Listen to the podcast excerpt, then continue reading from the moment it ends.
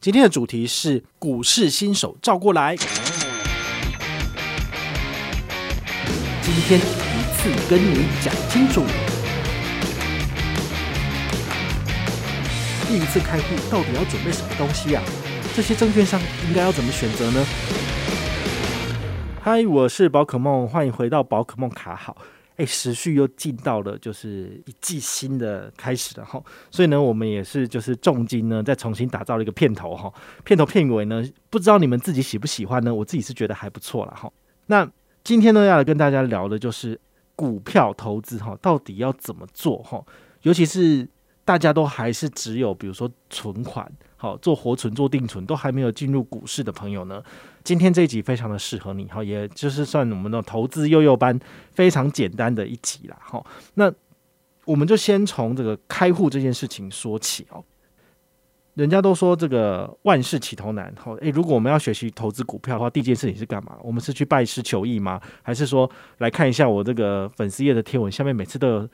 你只要有来留言哈，下面就会有人讲说加赖老师的赖怎么怎么怎么讲，然后这个什么股市免费，然后分享什么鬼的，我看到这种我都觉得这鬼脸爬会就是想要把它就全部都杀掉。可是你在下面留言去骂他没有用，因为他们都是机器人。好，所以呢，你们看到这种诈骗讯息的话，千万不要点，好，就是把它忽视就好了，因为他们都以为就是大家都是傻傻都是白痴，然后就看了就会点。如果我够聪明，我想靠你们赚钱，我就直接叫你们加入就好了。为什么还要等到他们来？什么叫做版主叫大家赶快加入？就是板板靠背啊，板，他真的是好好笑。好，所以这些都是旁门左道哈。第一件事情就是先开户。好，所以开户呢，到底要怎么做？第一件事情，大家最重要的就是要年满二十岁哈，因为我们这个证券的法规里面的确有讲到，就是说太年轻的小朋友其实是不能够开这个股票账户的。好，所以之前也有一些呃小财神们哈，就是在大户 Telegram 里面询问我说：“哎，宝大，我要帮我的小朋友开户，那有没有什么推荐码还是什么什么资讯的？”我就说：“这个要年满二十岁才能开吧，哈，就是不太可能，就是你小朋友。”如果你要开的是一般银行户头、储蓄户头是可以的，但是证券户的部分其实没有办法那么年轻就开户，好，所以这部分如果你要帮你小朋友做股票交易的话呢，你可以帮他做代操，也就是说你可以开两到三个证券户头，其中有个证券户头是给你小小朋友的，那么你的钱就是放到那边，然后又能够去扣，我觉得是可以用这种多账户的方式去解决你这个困扰。啊，不要把你的钱跟你的小朋友的钱混在一起，不然到最后的话。你也不会给他，就是你自己的。好，所以呢，如果你要去银行或者是证券商开户的部分，第一件事情就是要准备双双证件，好，你的身份证还有你的健保卡或者是驾照带着，然后再来就是印章。然后呢，有一些银行他们现在开户还是会要求要存一千块钱，好，你不能够就是零元开户，数位账户除外，数位账户就是手机按一按就好，你当然不用存钱。但是一般的户头开户，好，传统户头开户。临柜开户的部分都还是需要带钱进去存的哈，然后呢，另外一个就是呃，有一些证券商他可以接受，就是你们原本既有的户头来作为交割户，啊，有的不行。如果可以的部分，你就可以带你常用的银行存折，就是一起去给他，就是呃。做一个资料的登记，这样子。好，那如果你没有办法有本人开户的部分，你其实也可以有委托代理人办理。好，就是你的直系亲属啊，或你的配偶来帮你，就是做资料的登记。好，不过它还是会稍微比较麻烦一点点。那说到开户，到底要开什么东西？好，那开户的部分其实最主要还是要大家还是要去呃理解一下，说它的这个运作的规则，就是说银行的户头其实是放钱的地方。好，所以呢，你在交易的时候，它不是在你的所谓的银行账户里面去做交易，而是它会在一个证券户头做交易。那么你确定买卖之后呢，它会再从你的连结银行户头里面把钱扣走。所以要开证券户之前，你一定要有银行的户头，好，作为交割户才能够做正常的使用。好，所以第一个要有证券及保护，哈，它是保管你股票用的。第二个就是刚刚讲到的证券户。好，证券户就是要你交易股票用的，有进出记录都是这个。第三个的话呢，就是证券买卖交割的银行账户资金往来。好，简单举例，比如说永丰金证券它有大户数位账户，那它就是所谓的交割银行账号。好，那另外一个证券户的部分，那它就是用大户头，好，这个永丰金证券的证券账号里面有一个叫做大户头的证券账号，那它就可以拿来做交易股票做使用。那另外一个就是所谓的集保户，哈，这个集保户的部分，通常你在开户的时候，他就会问你说你要不要使用一化的这个集保户功能，如果你那时候有勾选要的话呢，其实他最后会送你一组账号跟密码，然后叫你下载 APP 之后，你登录，然后下载凭证之后，你就可以看到你所有的这种已经有电子化、e 化的这个交割户的集保资料。像我自己本身的证券依存折里面，至少有四家到五家的证券交割户，比如说我有用这个永丰大户嘛，好，就永丰金证券，然后还有星光证券，然后还有像新丰证券。那之前好像也有开这个凯基证券之类的哈，这些东西都会一起罗列在上面。好，所以你有多少的证券账户，其实你可以在集保依存者里面看到你所有的资料。好，这个是蛮不错的，就是大家可以一起开。那接下来我要解释一下哈，就是大家这样听起来，你会发现，哎，好像。感觉上已经开始有点复杂了。那事实上呢，也是有比较简单直觉化的开户方式。好，比如说以永丰大户来讲的话呢，我们讲很久了，其实大家应该都稍微知道这个东西。那它的集团整合的资源，我个人做得很好，是呃，大家一开始呢是被它的高利活储吸引，比如说现在是五十万以内一点一趴。那么你开了户头之后呢，你只要把钱放进去，那就可以往来了。那一般而言的话呢，你如果使用的是比如说你的他行信用卡来做验证开户，那么你的账户资格权限应该会是在第三类，就是比较限缩。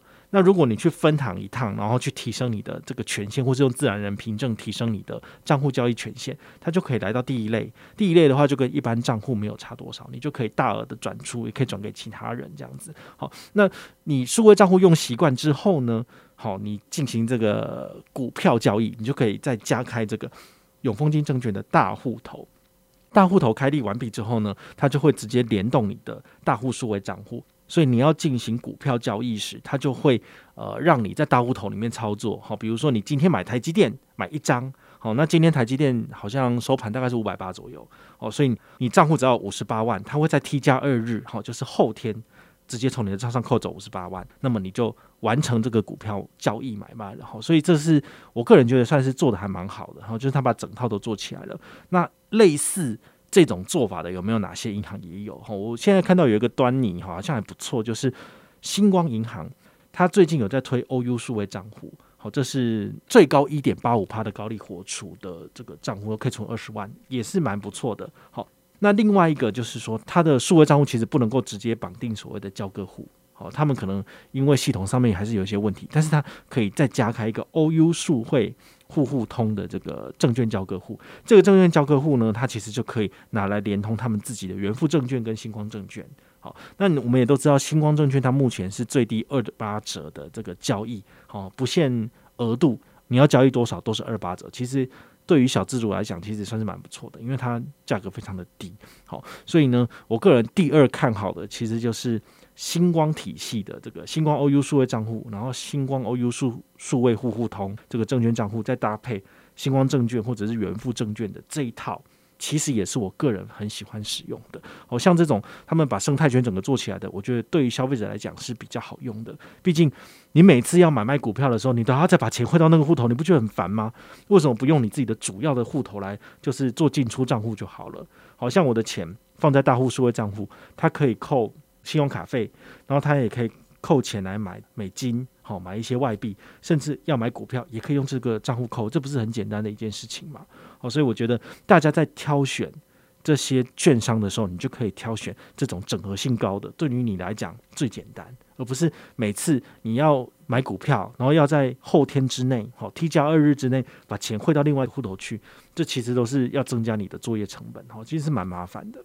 那现在市场上还有一种证券公司，就是它是单纯的证券公司，它没有这个所谓的金控体系来把持的。好，那这种的话呢，你就必须要去做这种额外的特定开户的部分。好，比如说奔雅证券，好，以前叫新丰证券，也是我第一个证券账号。它呢，目前的交割户就有两个，一个是兆丰商银的台北复兴分行，另外一个就是第一银行的南京东路分行。所以你去开户的时候，它就会呃，会引导你去，好像是他们的楼上吧，还是旁边的楼层，然后就是可以进行这个账户的开户，因为你是要做证券交割用的，所以他们一定会让你开，那不会有开不过的情形。以我自己为例，我当初开新丰证券的账户时，他就叫我顺便去开一个第一银行的账户。那后来呢，我自己到了这间公司以后，它其实就刚好是我的新转账户。哦，那像这种证券账户，其实开的都是纸本的，哦，就是说它是有存折本子的。那有存折本子，你要拿来当做是所谓的。呃，新转账户啊，或者是某些呃厂商要汇款给你的账户之类的，其实都很方便。好，所以开一个户头，我个人是觉得还 OK 这样子。那如果你现在已经是一个呃非常走在时代前端的资讯人，那你其实都不需要去跑分行，因为现在很多都是这种线上按一按就开户的，非常的简单。好，好，那我们接下来要讲的是开户的步骤。好，刚刚有讲过要怎么去选择证券账户。好，那你做完了证券账户的选择之后呢？接下来你有两个，一个是上网进行开户，或者是电话预约开户。哦，现在因为疫情的关系，其实应该很少人跑那个号子去开户了哈。但如果你是比较传统的人，你还是可以把资料带一带，然后去现场实际开户是可以的哦。好，那也别忘了携带你的。双证件，哈，你的健保卡或者是驾照跟你的身份证，身份证是一定要的。好，那还有你的印章，哈，因为开户的话，传统的银行还是要求你就登印啊这样子。好，那再来就是要记得要签署电子交易委托书，哈，这种电子交易委托书就是你后来你可以在网络上面，或者是你可以在手机上面进行下单。你就不需要跑分行，或者是跑他们的证券交易商到现场去做下单，你只要就是手机 APP 有下载这种凭证，诶，那你就可以直接做交易的哈。所以这是非常简单的一个部分。好，那我们大致上讲完了开户，然后步骤该怎么选择之后呢，我们来做几个简单的 QA。第一个就是。投资新手应该要选哪一个券商比较好啊？其实券商真的非常的多。那我们下面的资讯栏，你也可以看到，我曾经做了一个二三十间券商的这个简单的整理，然后还有包括它目前的开户优惠，然后还有就是证券折扣数等等的，所以你可以在里面去找到适合你自己的证券折扣数。那我个人目前觉得还算不错的两间，第一个就是永丰金证券的大户头，那它这个呢，就是好像是一百万以内。是两折的手续费，超过一百万以上的话呢，就是六五折。好，所以这个部分呢，其实到年底之前都还可以享有这个优惠。如果你想要开户的朋友呢，不需要经过证券营业员的推荐还怎么样，直接上网点一点开户就有了。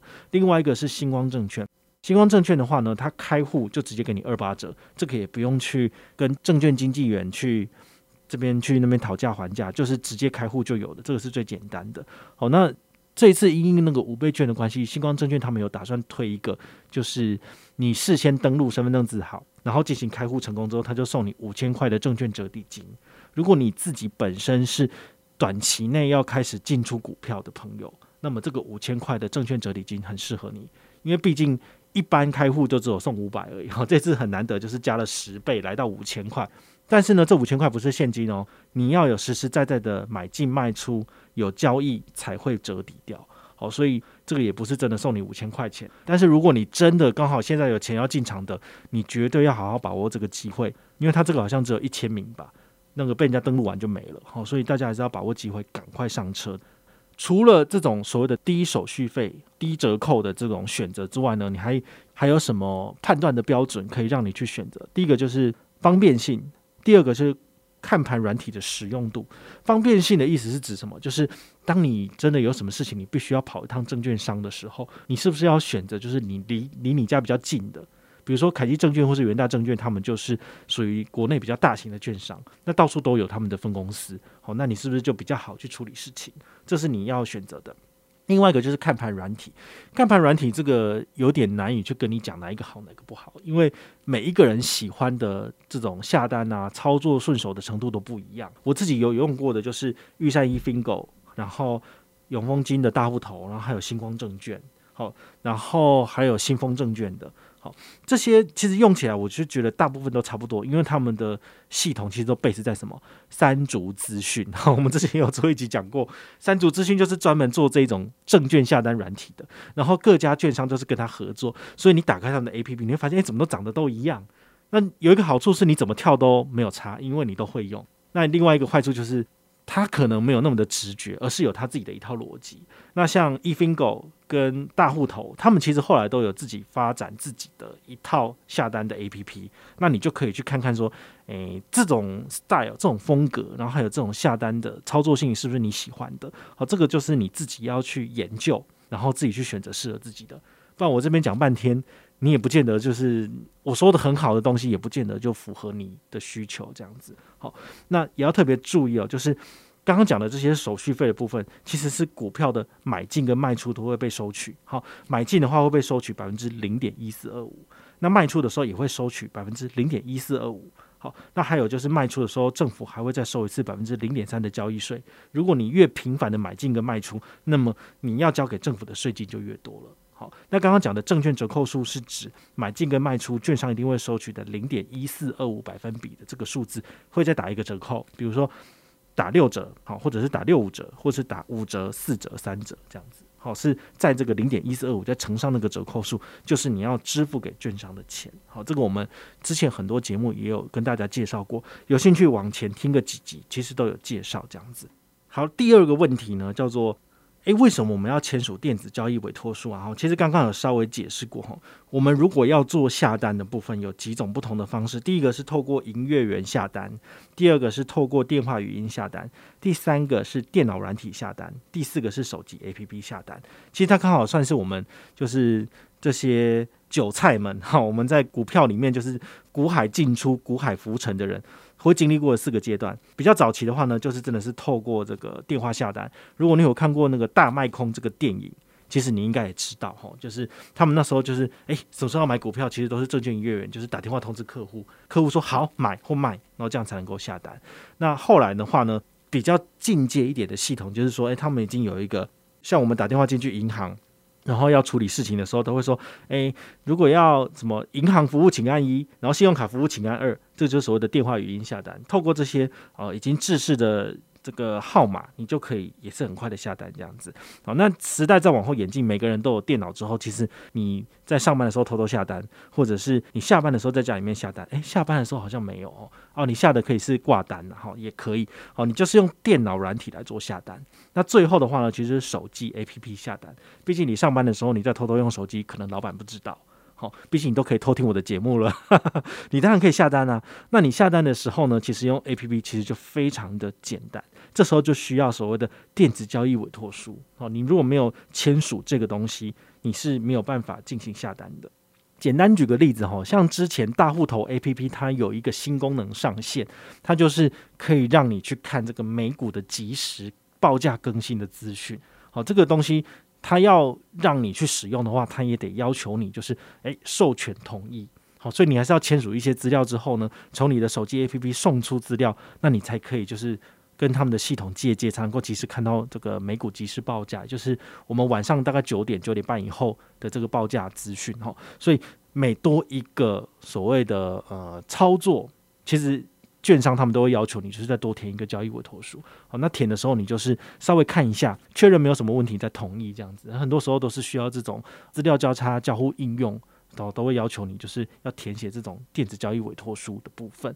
那最后呢，就是诶，像这种电子凭证应该要怎么申请哦？这个电子凭证啊，基本上每一家券商都会要求你，就是每过一定时间之内呢，就要做所谓的 update 更新，因为如果你的电脑有了这个凭证之后，但是没有更新，那是不是三年、五年、十年，别人偷偷用你的电脑登录也可以帮你下单，对不对？这就不行了。好，所以他都会有一个要求，这个所谓的延展的这个期限，比如说到期前一个月跟到期后的十一个月要来进行延展。好，这个延展的部分，我自己也有一些惨痛的经验。像我以前是只用新丰证券，好，现在叫做奔雅证券。那个时候就是说，因为我这种。呃，小资下单，我其实不会天天登、天天用，我大概一个月会买进一次，然后买完就放着。然后通常大概用了一年多、两年的时候，他就会提醒我说：“哎，你这个电子凭证要更新了。”那有时候我不理他，我就我就跳过。那、跳过之后呢，忽然间有一天就不能下单了。不能下单的原因就是因为我凭证过期了嘛。哦，那就很麻烦。那时候就要打电话跟我的证券营业员讲说，哎，这个过期怎么办？然后他就跟我讲说要怎么怎么怎么去下载什么东西，然后把它就是呃 update 一下它的凭证。哦，所以当你看到就是手机或者是你的桌机跳出这个凭证即将过期的时候，也麻烦你就是手动 update 一下。如果你都不理他的话呢，你有一天你急着要买单，你要赚钱了。你就买没有办法下单，然 后就很可怜。好，所以呢，这个是你们要特别去注意的部分。好，到底是要临柜开户比较好，还是要线上开户比较好？我觉得年轻人大概都是手机按按就好了。但是有一些呃年长的贵宾，哈，每次就是在节目里面讲年长贵宾，然后这个都会让年长的艺人就是非常的不爽。好，你们如果听或者是有看那个前几天我上那个。东森超市超级研究室的那集节目讲五倍券，你就知道了哈。那个其他跟我坐我对面的那个许胜美啊，然后还有那个就是那个分析师，对，很会讲话的分析师，然后他们就会觉得说：天哪，我这个小屁孩真的是很吵。对我都说年长的贵宾才用纸本券，他们就不爽这样子。好，但其实纸本券也是有好处啦。好，就像这边一样，就是如果你是觉得临柜开户，你觉得比较有保障的，其实也没有问题。好，你就是。经由一些证券营业员来帮你服务，然后你来做开户，其实也是 OK 的。但是呢，目前就我的看法来讲，我会觉得线上开户享有的好康比较多一点。哦，你就可以考虑，就是是不是手机按一按，然后电脑前点一点，直接开户比较简单，比较快。那今天这期节目呢，就简单的跟大家分享如何挑选券商，如何选择呃适合自己的券商，实体开户、临柜开户跟线上开户的差异在哪里？然后整个流程走一遍，让你知。也希望你们在将来开户的时候呢，能够顺顺利利的完成开户，拿到自己喜欢的证券账户，然后就可以开始赚大钱啦。我是宝可梦，我们下回再见，拜拜。